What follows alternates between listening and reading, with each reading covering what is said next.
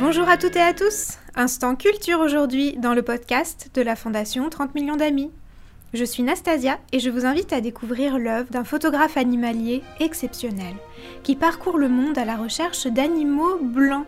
Le français Jérémy Villet trouve son bonheur dans les paysages enneigés des Alpes, mais aussi du Canada, de l'Alaska ou encore de la Norvège. Tout le royaume des animaux blancs. En effet, Certaines espèces vivant dans les milieux glacés arborent un pelage immaculé afin de se fondre dans le paysage, que ce soit pour échapper aux prédateurs ou pour eux-mêmes chasser leur proie.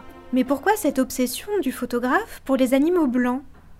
En 2019, 30 millions d'amis.fr avait interrogé ce jeune prodige qui venait tout juste d'être récompensé par le jury du plus prestigieux concours de photographie animalière au monde j'ai nommé le Wildlife Photographer of the Year dans la catégorie Rising Star que l'on peut traduire par meilleur espoir.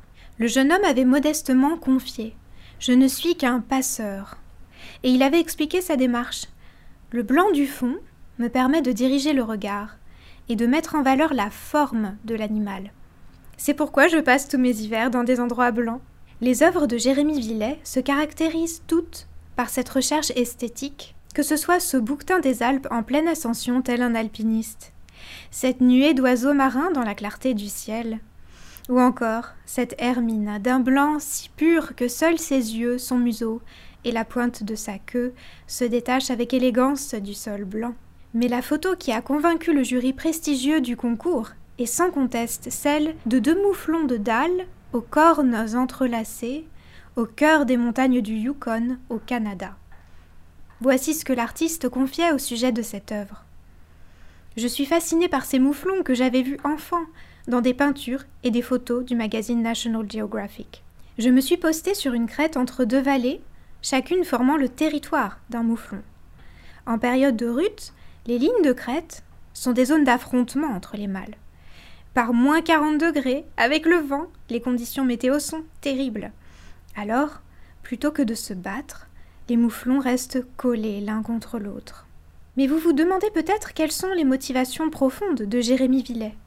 Serait-elle à chercher dans son enfance Passée dans une maison isolée au milieu d'un champ? Voici ce que l'artiste en raconte. Quand j'étais petit, j'entendais des cerfs bramer. À défaut de les voir, je m'en étais formé une image mentale qui correspondait au sentiment de pureté qu'il m'inspirait.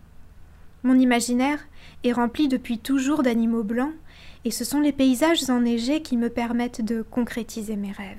Pour atteindre son but, Jérémy Villet s'aventure souvent vers des contrées inhospitalières, des lieux reculés dont il ne sous-estime pas les dangers, comme il le reconnaît lui-même.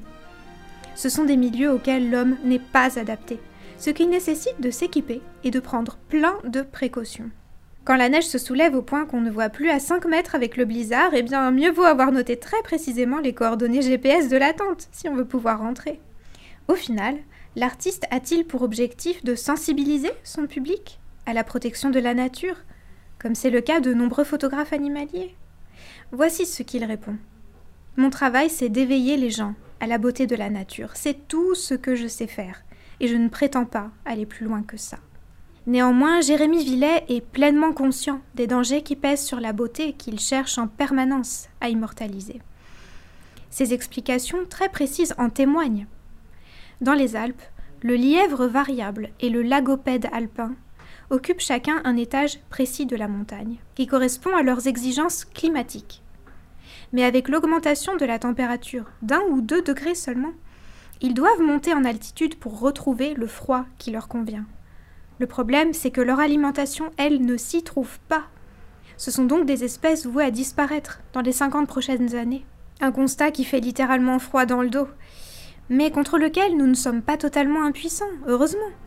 Jérémy Villet a d'ailleurs reversé un pourcentage des revenus de son livre, intitulé Première neige, à des associations de protection de la nature. Depuis notre entretien, l'artiste est reparti au Canada, accompagné cette fois-ci d'un réalisateur des images sublimes et des réflexions puissantes, à retrouver dans le documentaire Yukon, un rêve blanc diffusé sur Arte. J'espère que ce podcast culture vous a plu. Pour ne rater aucun épisode, abonnez-vous et retrouvez la Fondation 30 millions d'amis sur les réseaux sociaux, Instagram, Facebook, Twitter et YouTube. C'était Nastasia et je vous dis à très bientôt.